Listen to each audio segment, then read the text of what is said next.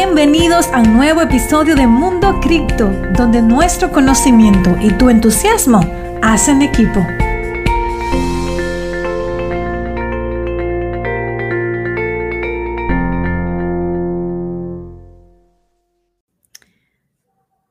Hola, chicos, ¿cómo están? ¿Cómo están? Estamos por aquí en vivo directamente para nuestro podcast Mundo Cripto, el lugar donde te educamos para que aprendas a invertir de forma inteligente y logres hacer crecer tu capital de inversión tanto en criptomonedas como en otros mercados financieros.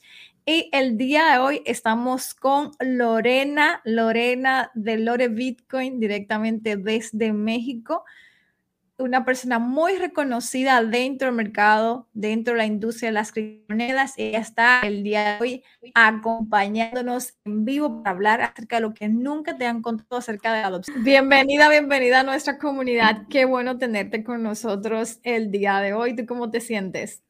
Muy bien, muy feliz, Erika. Muchas gracias por haberme invitado acá a tu espacio. Espero que eh, nos escuchen muchas personas, sobre todo porque pues vamos a hablar de un tema que a mí me encanta, que es adopción, ¿no? Y, sobre todo porque la mayoría de las personas que iniciamos en esto, pues empezamos totalmente perdidos. O sea, no sabemos eh, por dónde empezar, qué buscar, si hacerle caso a ese que nos está invitando a, a invertir en Bitcoin y X y Y, ¿no? Pero bueno Muchas gracias, Erika, y pues vamos a empezar. Así mismo es, de eso estábamos hablando la semana pasada, de todas las estafas que hay en Internet, de cómo cuidarse, que es un tema también que tú trataste en la BitConf. Entonces, qué bueno que estés aquí con esto. Eh, comentarle, chicos, que Lorena es directora y socia fundadora de Bitcoin Embassy Bar y también es podcaster en Toonblog. Eh, ella nos va a hablar el día de hoy acerca de qué es eso, no se preocupen para las que quieran aprender un poco más acerca de Bitcoin y criptomonedas y este tema tan interesante. Vayan también dejando sus preguntas que tengan ahí al final. Vamos a responder algunas de ellas. Aprovechar que Lorena está con nosotros. Tuve la oportunidad de conocer a Lorena en El Salvador. Ella estuvo como exponente también dentro de lo que es esta conferencia que es la más de toda Latinoamérica, la BitConf. Eh, y ha revolucionado toda la industria y lo que más me impresiona es que siendo mujer ha llegado tan lejos. Entonces dije, déjame traer a Lorena porque va a ser, yo digo que una forma de inspirar a que más mujeres ingresen en el mundo de la criptomonedas. Ay, gracias, Erika. Pues sí, a mí me encanta apoyar a las mujeres que, que entran en este espacio, sobre todo porque a veces se sienten un poco intimidadas, ¿no? Estamos en un eh, espacio, en un ecosistema que está plagado de hombres. Eh, la mayoría de los exponentes son hombres y muchas veces a algunas mujeres les da miedo, ¿no? O, se sienten como que las van a rechazar o no sé, pero no, nada que temer y pues acá estamos para, para echarle porras a todas las mujeres. Lore, cuéntanos un poquito acerca de ti, eh, cómo surge Bitcoin Embassy Bar, de qué se trata y también tú, cómo tú empezaste en este mundo de las criptomonedas, cómo fueron esos inicios. Eh, bueno, yo empiezo en Bitcoin en 2017, justo antes del el all time high anterior eh, máximo, ¿no? El, el all time high que fue de 20 mil dólares. Eh, entré yo poquito antes en, Bitcoin y me empecé a, empapar un poco de información en ese entonces. Fue, yo entré en noviembre más o menos. Em, y pues bueno, durante mis primeras eh, exploraciones en este mundo, tuve eh, la ayuda de un gran mentor que es David Noriega, quien es un OG de Bitcoin en México. Él empezó en Bitcoin en 2011, entonces, eh, pues él ya, ya tenía mucha experiencia. Él me empezó a guiar sobre qué hacer, qué no hacer, de qué tener cuidado, los libros que tenía que leer, bla, bla, bla, ¿no? Entonces, bueno, su ayuda sí fue muy valiosa para mí. Y posteriormente nos asociamos él y yo para crear Bitcoin Embassy que es el primer bar dedicado 100% a la comunidad cripto y bitcoiner. Y pues es un lugar donde todo tiene temática Bitcoin, ¿no? Eh, desde el piso tiene colores de Bitcoin y eh, simula bloques, ¿no? Que están enlazados, eh, hasta el menú, los nombres de, las pizzas, de las hamburguesas, de los platillos, tienen que ver con, cripto y con Bitcoin. En las pantallas del, bar tenemos todo el tiempo una página que se llama Coin 360 que te indica cuando sube o cuando baja el precio de alguna criptomoneda. Eh, hacemos regularmente conferencias, meetups para informar a las personas y que puedan acercarse de una manera más amigable a este espacio, ¿no? Porque generalmente tenemos las grandes conferencias, los grandes eventos donde tienes que comprar un boleto para poder acceder muchas veces, eh, o el, net, el coworking donde están laborando diferentes empresas de cripto. Y eso muchas veces resulta muy imponente al momento de entrar, ¿no? Porque tú estás totalmente sin saber nada y dices, bueno, y yo con qué pretexto me acerco, ¿no? O cómo les empiezo a hablar. Entonces, bueno, el punto de Bitcoin en Bar es brindar un espacio totalmente amigable a las personas para que tú puedas ir, echarte una cerveza, conocer gente del espacio y pues también aprender un poco sobre este criptomundo. Wow, es muy interesante, ¿no? El concepto, porque así la gente va a compartir, pasar tiempo y al mismo tiempo aprender, ¿no? del mercado. Y está rodeado de gente que también tiene conocimiento, gente que no sabe nada tampoco, igual que él, y van a aprender allí, ¿no? Muy interesante ese concepto. Entonces, eh, ¿ustedes están abiertos desde qué fecha, Lorena? Acabamos de cumplir, de hecho, tres años. Eh, en diciembre es nuestro aniversario. Nosotros abrimos en diciembre del 2018, de hecho, durante un bear market. O sea, nadie le interesaba Bitcoin. Eh, Bitcoin estaba por los suelos, estaba en 3 mil dólares aproximadamente. Ahorita estamos en 49 mil dólares. Eh, en ese entonces, pues sí, a nadie le interesaba ya Bitcoin porque nadie hablaba de él en los medios. Y pues bueno, fue un trayecto largo. Obviamente también la pandemia nos pegó. Pero bueno, acá seguimos de pie y afortunadamente ya cumplimos tres años gracias a todo el apoyo de la comunidad. Qué bueno, qué bueno. Felicidades, felicidades. Un lugar para pagar con Bitcoin ahí en, México. Eh, ¿Sabes qué? Algo que me gusta es que ustedes tienen también mucha facilidad con el tema. Por ejemplo, tienen dos casas de cambio como eh, Bits y que, que pueden utilizar y hacer compras prácticamente sencillas a través de Ocho, cuenta bancaria o tarjetas. Creo que en México ha aceptado en forma positiva las criptomonedas. Lo vemos así desde afuera, no sé, ¿cómo, cómo lo ves tú desde allá? Ah, mira, eh, hay una ley que se llama Ley FinTech, eh, que se empezó a crear en el año 2017, si mal no recuerdo, y entró en vigencia a principios del 2000, no, a mediados del 2018 se hicieron algunas reestructuraciones de esta ley. Y pues bueno, eh, esta ley más bien lo que hace es restringir hasta cierto punto la participación de ciertas eh, instituciones en cuestión de criptomonedas, ¿no? Por ejemplo, los bancos no pueden eh, tener interacción con las criptomonedas, por lo tanto, por ejemplo, los exchanges lo que han hecho muchos, por ejemplo, el caso de Bitso es eh, tomar toda la parte cripto y sacarla del país.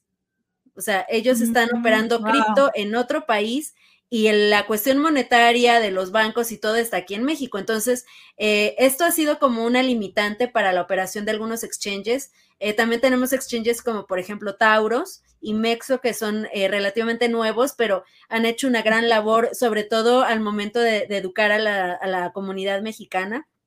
Y eh, pues ellos han, encontrado algunas otras estrategias para poder seguir operando aquí en México, porque eh, definitivamente esta ley ha sido algo restrictiva y no es amigable con las fintechs. Eh, sin embargo, bueno, ya están aquí estos exchanges operando y, no se les ven ganas de irse, ¿no? Más bien han luchado por, por ganarse su lugar aquí en México también. O sea, me gusta mucho esto que estás comentando porque queremos ver lo, bueno y lo no tan bueno, ¿no? Porque vemos cosas de afuera y, queremos ver ese tema de la adopción más que todo. Eh, cuéntanos en, ese sentido, en México, la gente en general, ¿cómo lo ves interesado en el tema cripto? ¿Cómo ves que lo están adoptando?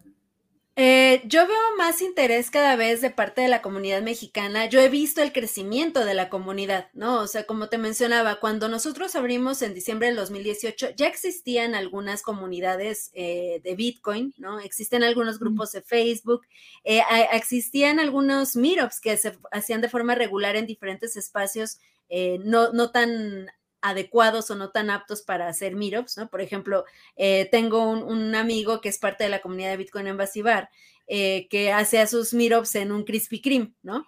Entonces, bueno, eh, y eran meetups muy, muy pequeñitos, ¿no? Muy chiquitos.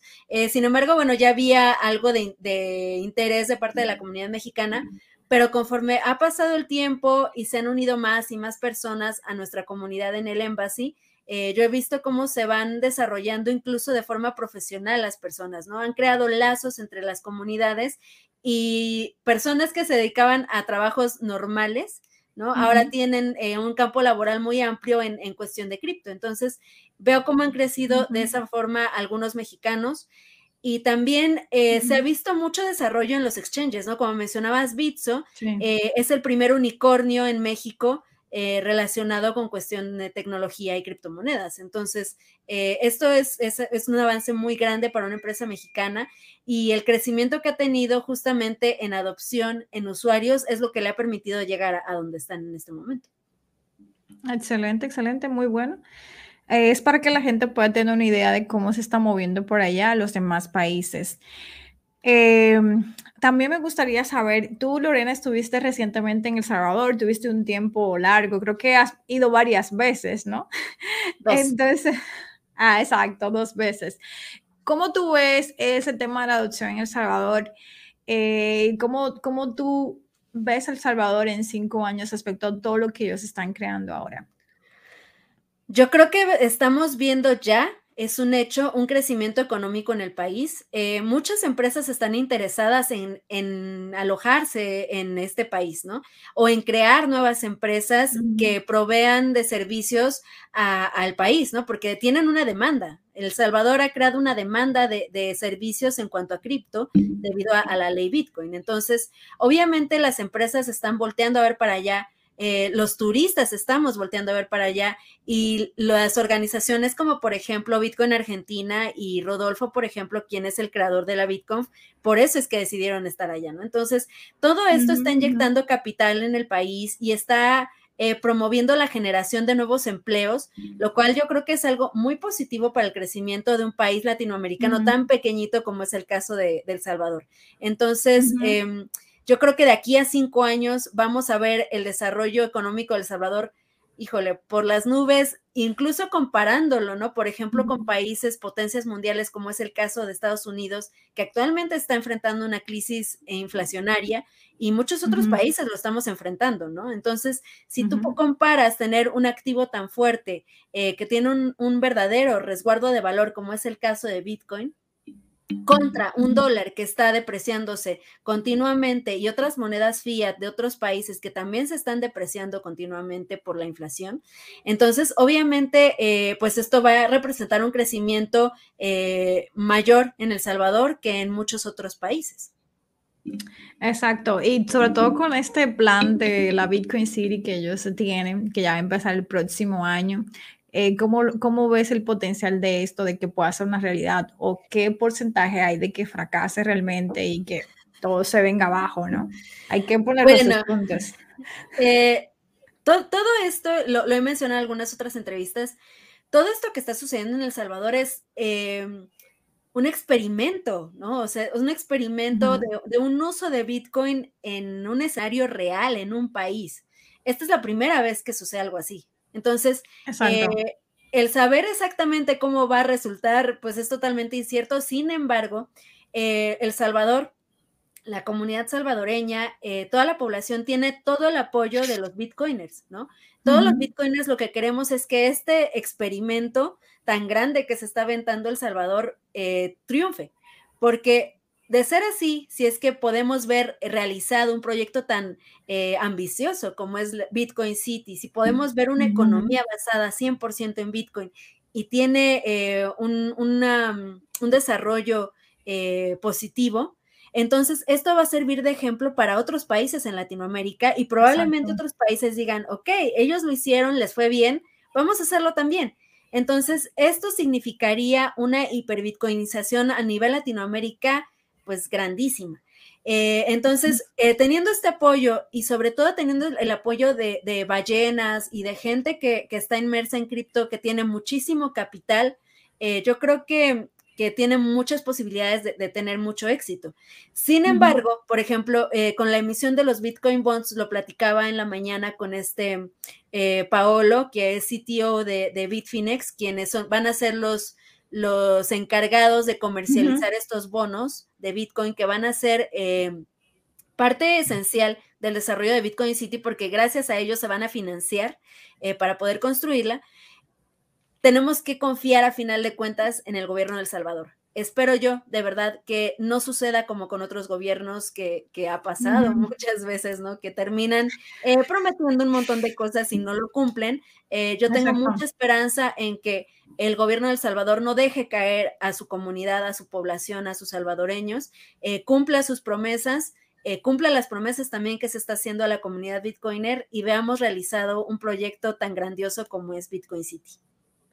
Yo pienso, Lorena, que como siempre, nadie cree en lo que tú estás haciendo o que lo vas a lograr hasta que lo logres, ¿no? ¿Verdad? Nadie cree en ti cuando tú, me imagino que cuando tú empezaste tu proyecto eh, de Embassy Bar, eh, mucha gente te dijo, oh, estás loca, eso no va a funcionar.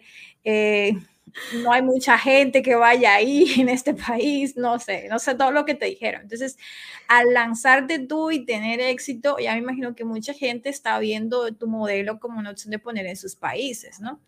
Eh, y de igual forma, también digo El Salvador, que ellos dijeron, lo vamos a hacer, como tú dices, nos lanzamos y vamos a probar sobre la marcha, es un experimento, pero cuando la gente de los demás países vean que todo salió bien, y que El Salvador se, prácticamente se está independizando de Estados Unidos, que por eso estaban negando préstamos y de todo.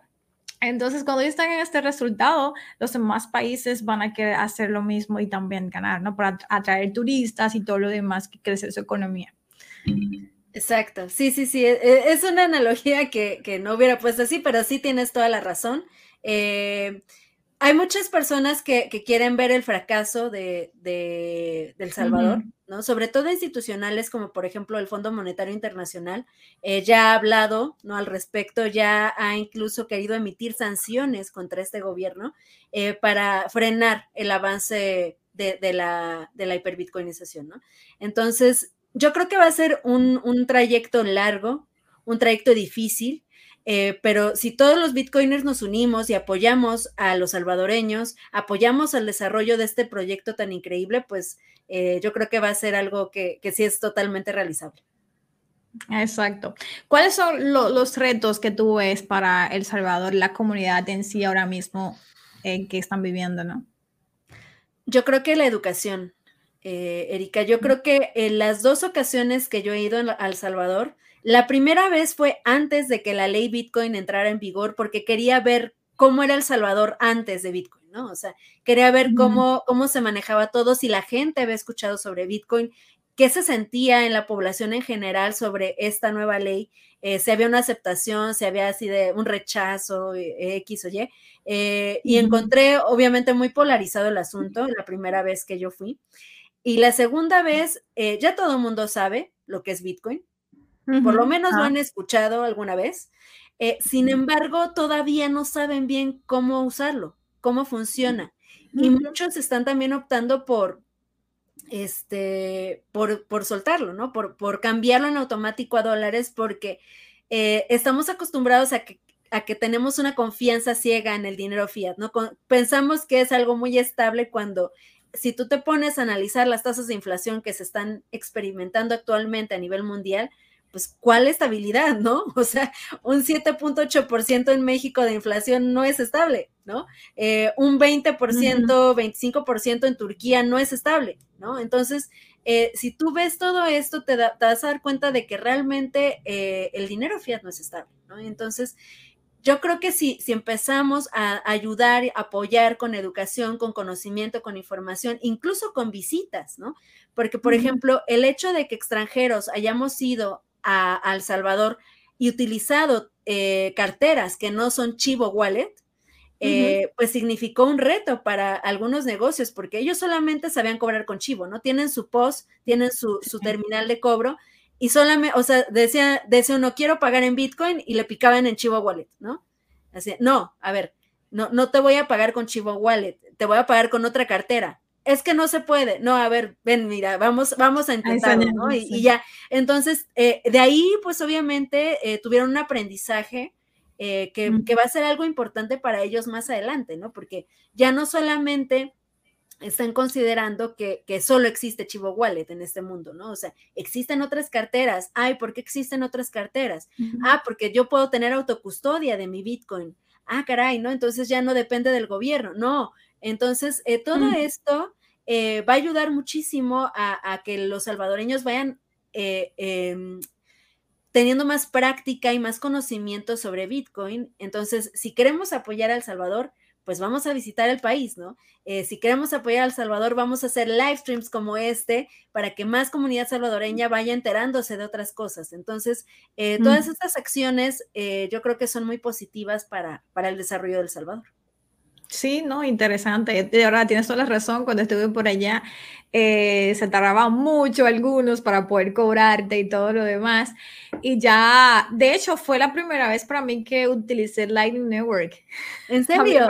sí, también para mí fue como una experiencia, wow, esto es súper rápido, no como la otra red y todo, no, o sea, no solamente ellos están aprendiendo, también cuando tú vas, eh, aprendes muchas cosas con ellos allí y pones en práctica y, y ves cómo es vivir en un país que se use Bitcoin, ¿no? Porque es una experiencia totalmente nueva para todo el resto del mundo que estamos acostumbrados al Bitcoin entre nosotros, como esta gente rara que usa esta moneda aparte, ¿no? Y estar en un mundo donde puedes ir a cualquier, a un McDonald's, a, a cualquier sitio, ¿no? Y, pagar tu comida o cualquier servicio que puedas pagar en Bitcoin. Eso es algo interesante.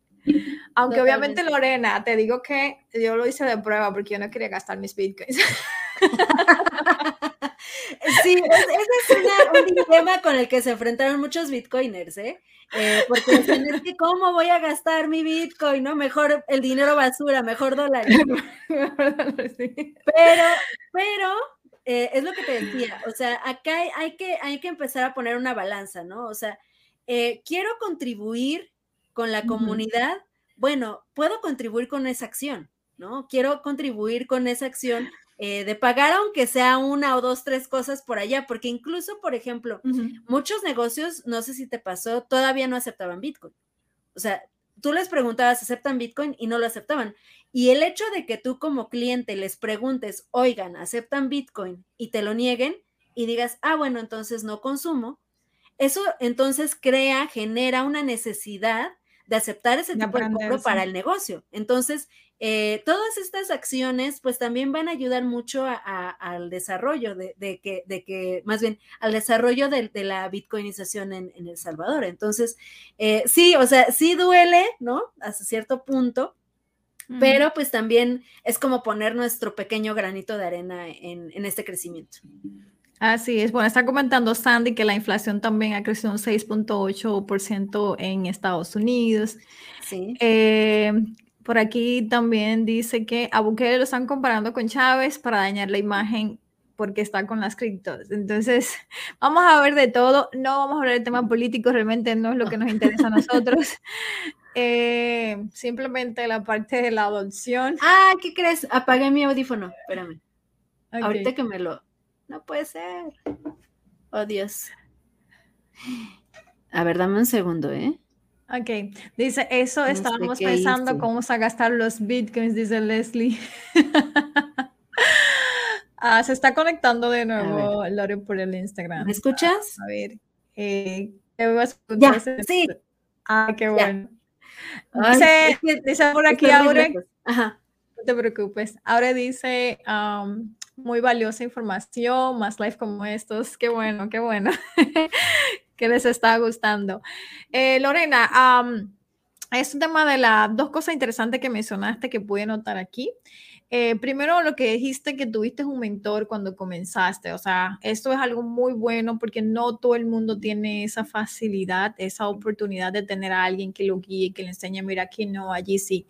Y la mayoría venimos de temas de estafas, ¿no? De casa, todo estafado de cierta manera, ya sea por una pirámide, por un proyecto hype, eh, ya sea porque le mandamos no digo por mí, pero sé que todo te cuento lo que pasa en la comunidad, le mandan dinero a una persona para que se los duplique. Eh, eh, vienen alguien, se hace pasar por ti en las redes sociales, que tú lo sabes, o sea, a ti, Lorena, te han también falsificado tu perfil varias veces y también a mí estamos sufriendo todos de esto, en que le escriben, mira, te voy a ayudar con tu inversión, te voy a duplicar, lo que sea, y la persona no sé, eh, no tienen como esta habilidad, creo que por mucho porque se presta el, a la industria para temas muy confusos en cuanto a términos, por ejemplo, y la gente no logra entender bien, no está educada al respecto, entonces cae en ese tipo de estafas. Y la mayoría de los estafadores pues usan eh, términos complejos para, decirle, para hacerle creer, mira, esto es diferente, tú no lo vas a entender mucho, mejor tú entre dinero te lo vamos a duplicar, ¿no? Entonces, todo eso y vi también que tú entonces, gracias a, que tú tuviste un mentor, que es algo que le digo a la comunidad, siempre es bueno tener a alguien que te pueda guiar, que te pueda apoyar, ya sea yo, otra persona que tú sigas, ¿no? Eh, que pueda indicarte, mira, este es el camino porque te va a acelerar ese proceso, pero no solamente eso, sino también que te va a evitar eh, perder dinero y, y tiempo. Y el tema de la educación, que es algo muy importante. La gente, Lorena, quiere invertir sin educarse. Algo que eh, te lo veo a diario. Yo quiero entrar. ¿Cómo entro? Ok, ya sabes qué es Bitcoin, cómo funciona la volatilidad, lo que hay detrás.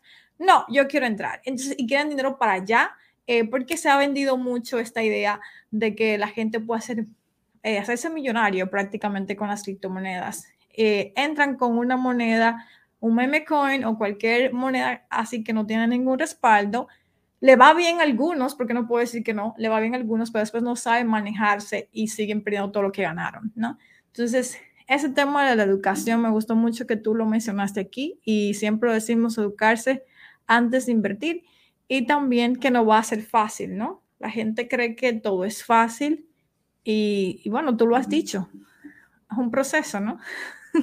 Claro, sí, sí, sí, totalmente de acuerdo, Erika. Las personas creen que aquí se van a hacer ricos de la noche a la mañana y recordemos que toda ganancia en la vida, sea de lo que sea, requiere un esfuerzo. O sea, eh, eh, no, nada es gratis en esta vida, ¿no? Y desafortunadamente el sistema financiero eh, tradicional nos ha mal acostumbrado a que voy al banco y le digo al del banco que me diga en qué invertir y le hago caso a ciegas, ¿no? O sea, ah, sí, tome mi dinero, ¿no?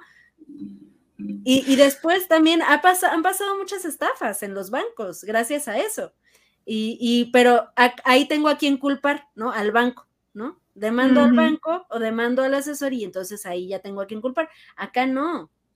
Acá tienes una responsabilidad que tienes que asumir, porque recordemos, y lo hemos dicho varias veces, y aunque suena locura, cuando entiendan Bitcoin lo van a entender, Bitcoin es libertad y la libertad conlleva una responsabilidad. Entonces, eh, si yo quiero la libertad de poder hacer con mi dinero lo que yo quiera, de poder moverlo cuando yo quiera, mandarlo a donde yo quiera, migrar de un país a otro con toda mi riqueza intacta en Bitcoin, eh, entonces tengo que asumir una responsabilidad. Exacto. Y veo que no todo el mundo está listo para esa conversación, Lorena. ¿Verdad? Como dice el meme, no estás listo para esa conversación. ¿Por qué? Porque, ay, ¿y a, quién le, y a, quién le pregunto si se me pierde? Y si hago, cometo un error, o sea, es tu responsabilidad. Entonces, no, mejor lo mantengo en dinero tradicional, pero cuando, eh, por ejemplo, pase lo que pasó en Venezuela o Argentina, ¿verdad? Entonces, vamos a despertar un día y nuestro dinero que nosotros confiamos en los bancos para que lo pudieran manejar, ellos están haciéndolo mal. Y lo han demostrado varias veces a través de la historia, ¿no? Eh, a través de las diferentes crisis hemos tenido cómo manejado mal nuestro dinero y no son nuestros amigos. Entonces, son amigos lo que ellos están ganando. Estábamos hablando esta tarde con unos amigos, Lorena, y me estábamos diciendo, aquí en República Dominicana, eh, no, no, es, no, no, está todavía la adopción de Bitcoin y las criptomonedas. Siquiera nosotros podemos eh, comprar criptomonedas a través de nuestros bancos, por ejemplo, como en los demás países. Aquí no se puede, nosotros tenemos que hacerlo a través de P2P o de cajeros automáticos. Esa es la única manera. No hay forma, las tarjetas también la mayoría están bloqueadas, los bancos están como todo cortado con eso. Y le estaba diciendo, yo te puedo apostar que todos los bancos tienen una parte de dinero en cripto ahora mismo, porque no te creas que ellos con todo lo que saben que se está moviendo, pero ¿qué es lo que pasa? Que ellos quieren que la mayoría de la población que está abajo, porque ellos miran así, ¿no? Nos miran así de arriba, quieren que se mantengan ahí y que no tengan esta libertad que es la que te ofrecen las criptomonedas, ¿no? Entonces ellos aprovechan hacer dinero con tu dinero mientras la, la comunidad, el país está ignorante de todo lo que está pasando. Entonces, es lo que tú decías. Ahí es cuando abres los ojos y, y Bitcoin libertad. Así es, así es. Aparte, o sea, Eh, vamos, vamos a considerar la facilidad de transacciones de Bitcoin, ¿no? Bitcoin es una red de transacciones eh, muy eficiente, súper rápida, eh, con un costo muy bajo si tú, por, ejemplo, consideras el precio de, enviar remesa, ¿no?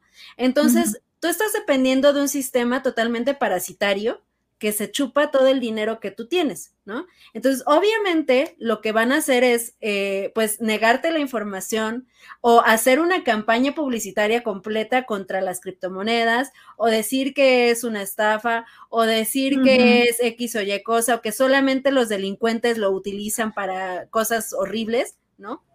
Entonces, eh, pues sí, obviamente, eh, si tú dependes de un sistema parasitario, pues lo vas a defender, ¿no? A capa y espada. Entonces, eh, también hay que tener eso en mente cuando, cuando escuchemos opiniones de los bancos centrales, de Christine Lagarde, del presidente del Fondo Monetario Internacional, o sea, pensemos, pensemos por qué lo están diciendo.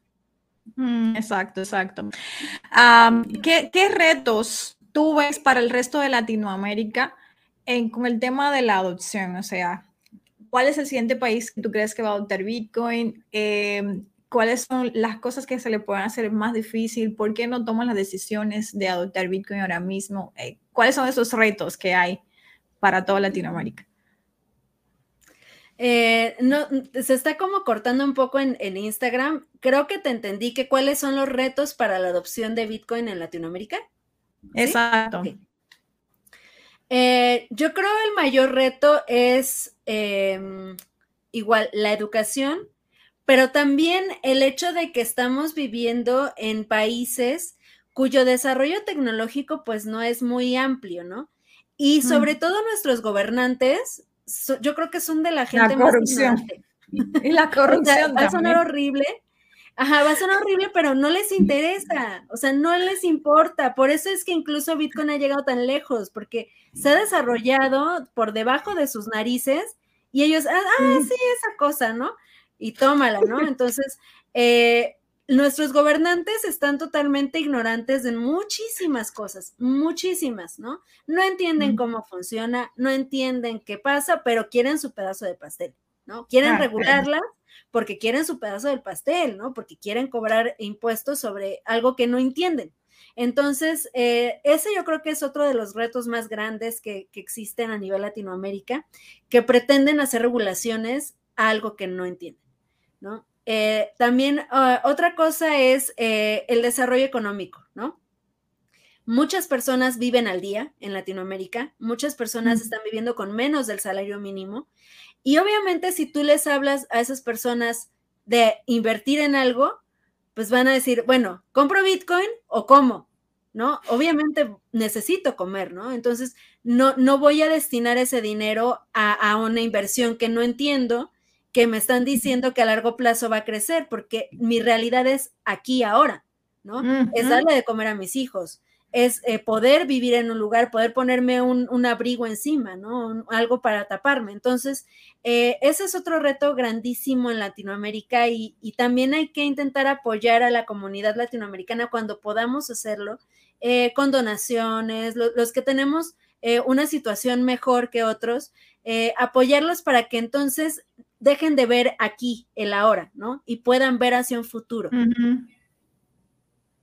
Me encantó muchísimo lo que acabas de comentar, Lorena. O sea, diste en el clavo, como decimos nosotros, en el punto de todo lo que está pasando, la realidad de la gente en Latinoamérica y, y por qué y por qué no ven hacia un futuro, ¿no? Eh, lo que puede significar para su vida es porque eh, fueron criados así. La mayoría de nosotros fuimos criados así, de esa manera, esa forma de pensar, eh, sin educación en tema de finanzas o inversiones y todo eso. Yo vine a saber de inversiones ya hace como, cuando conocí Bitcoin prácticamente, yo ni sabía cómo tú entrabas en inversiones. porque aquí ni siquiera se te educa para tema de bolsa de valores. Uno no sabe cómo tú entras eso de bolsa de valores. O sea, es nada, nada de esa, de esa parte educativa está y yo creo que más ahora se está dando con los jóvenes, la gente que está empezando ahora en estas generaciones que ya están entrando más en ese mundo, pero desde nosotros para atrás yo creo que todavía no, no se nos hablaba de ese tema y ahora con Bitcoin lo estamos viendo gracias a eso, ¿no? Claro, es como abrir los ojos, es como abrir los ojos. Y afortunadamente las generaciones nuevas, eh, al tener una adopción tecnológica mucho más rápida que lo, que tuvimos nosotros, pues bueno, se están enterando de más cosas, ¿no? Tenemos el Internet, una herramienta maravillosa que pone el conocimiento de todo el mundo, de todo lo que tú quieras frente a tus ojos. Eh, entonces hay que utilizarla, ¿no? Hay que utilizarla, hay que investigar, eh, dejar de ver TikToks de gente bailando ahí como tonto, ¿no? Y mejor ocupar ese tiempo. Pues sí, o sea, tienes todo el conocimiento del mundo frente a tu cara y lo que eliges hacer es ver videos de gatitos y gente bailando. O sea, ¿qué estamos haciendo? ¿Qué estamos haciendo? Hay que saber elegir. Muy buena eso, dejar de perder el tiempo y usar el internet para hacer dinero. Ah, vamos a terminar con dos preguntitas que tengo para ti. La primera es, hay mucha gente que cree que ya es tarde para entrar a Bitcoin, ¿no? Ya está adoptado, la mayoría, ya la gente lo conoce, todo el mundo sabe Bitcoin. Eso, eso lo vemos porque es como cuando tú, por ejemplo, ves un carro que tú quieres comprar y entonces tú siempre ves el carro en todas partes, ¿no? Entonces es como lo mismo, eso nos pasa con Bitcoin. Estás ahí empezando, no, pero todo el mundo habla de eso, ya yo creo que es tarde. Eh, pero realmente no. ¿Cómo, cómo, ¿Qué tú le puedes decir a estas personas que creen que llegaron tarde para Bitcoin? Eh, vean la gráfica histórica de Bitcoin, ¿no? Eh, cuando yo abrí el bar en 2018, Bitcoin estaba en 3 mil dólares. 3 mil. Y la misma cantaleta me decía la gente cuando yo le hablaba de Bitcoin. No, es que ya está en 3 mil dólares, ya es muy tarde, ¿no? Es que vale 3 mil dólares, ¿no? Entonces, eh, fíjense bien en la historia de, lo que ha sucedido con Bitcoin. Fíjense en la propiedad de la escasez de Bitcoin, ¿no? En la emisión limitada que tiene. Ya se minaron casi el 90% de los Bitcoins que, van a existir en el mundo, ¿no? Entonces, eh, no es tarde, o sea, todavía podemos comprar Bitcoin, ¿no? Todavía no estamos a merced de que toda la gente que ya lo compró eh, pues vaya a distribuirlo eh, de forma eh, como quiera, ¿no? O sea, de, manera más paulatina. Entonces, si tú te pones a observar la gráfica histórica de Bitcoin, cuando empezó en medio y dónde estamos ahora, te vas a dar cuenta hacia dónde va. Entonces, eh, también pensemos que estamos enfrentando una realidad totalmente incierta con la cuestión de la inflación, ¿no? Y muchos venezolanos, que hay mucha comunidad bitcoiner venezolana, lo vivieron, ¿no?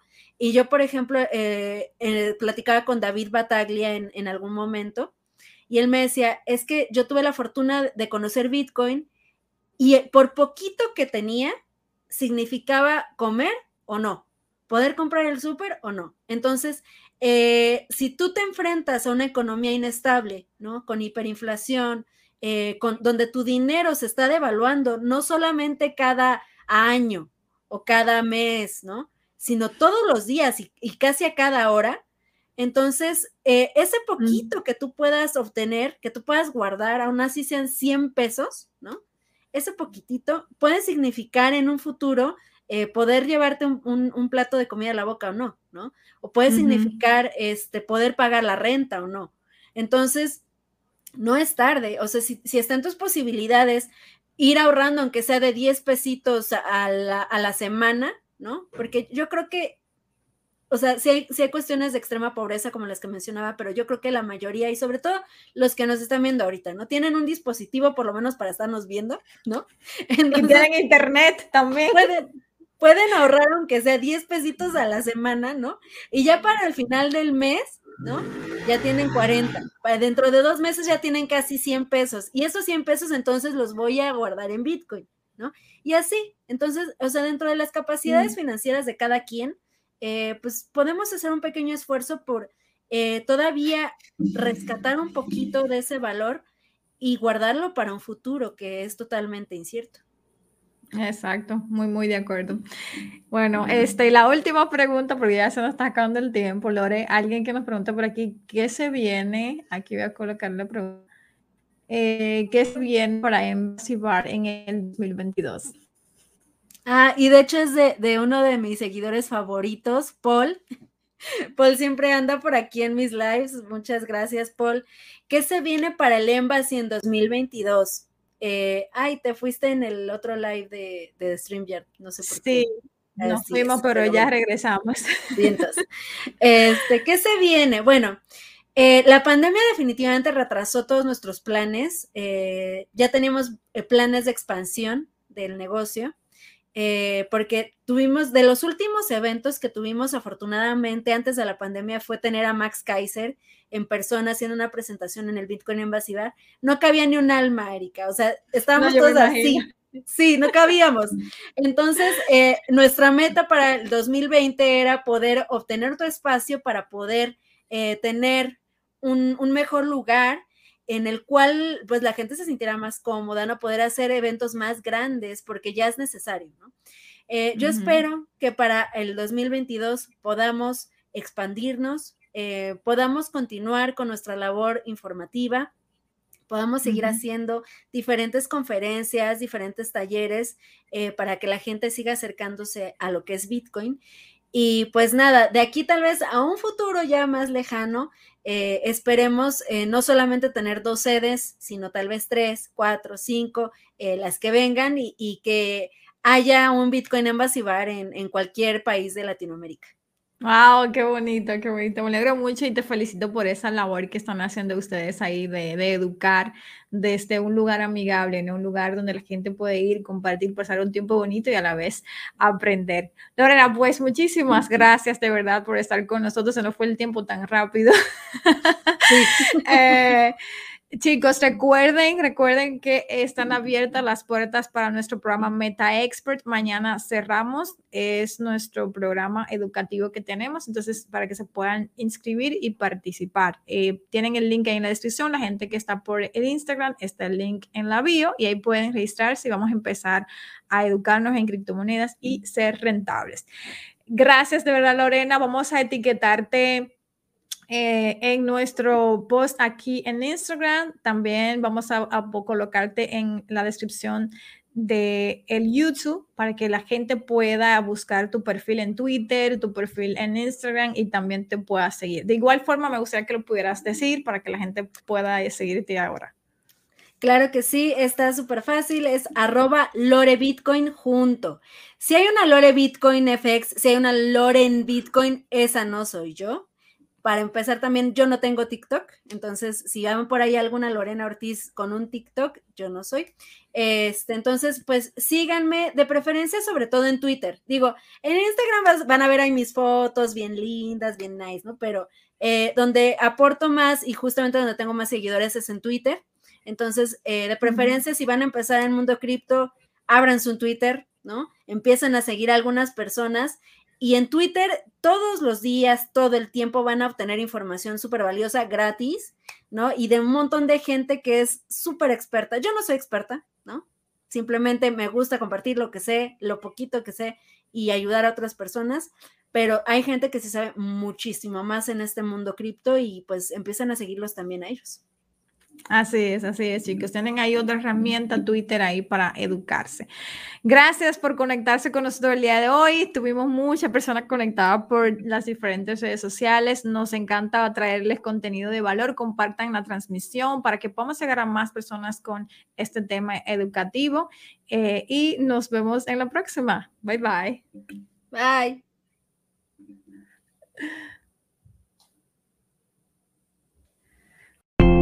Gracias por escucharme el día de hoy. Porque creemos en ti, en Mundo Cripto te ofrecemos las herramientas para que aprendas a tomar buenas decisiones financieras. Se despide tu amiga Erika Espinal. Hasta un próximo encuentro.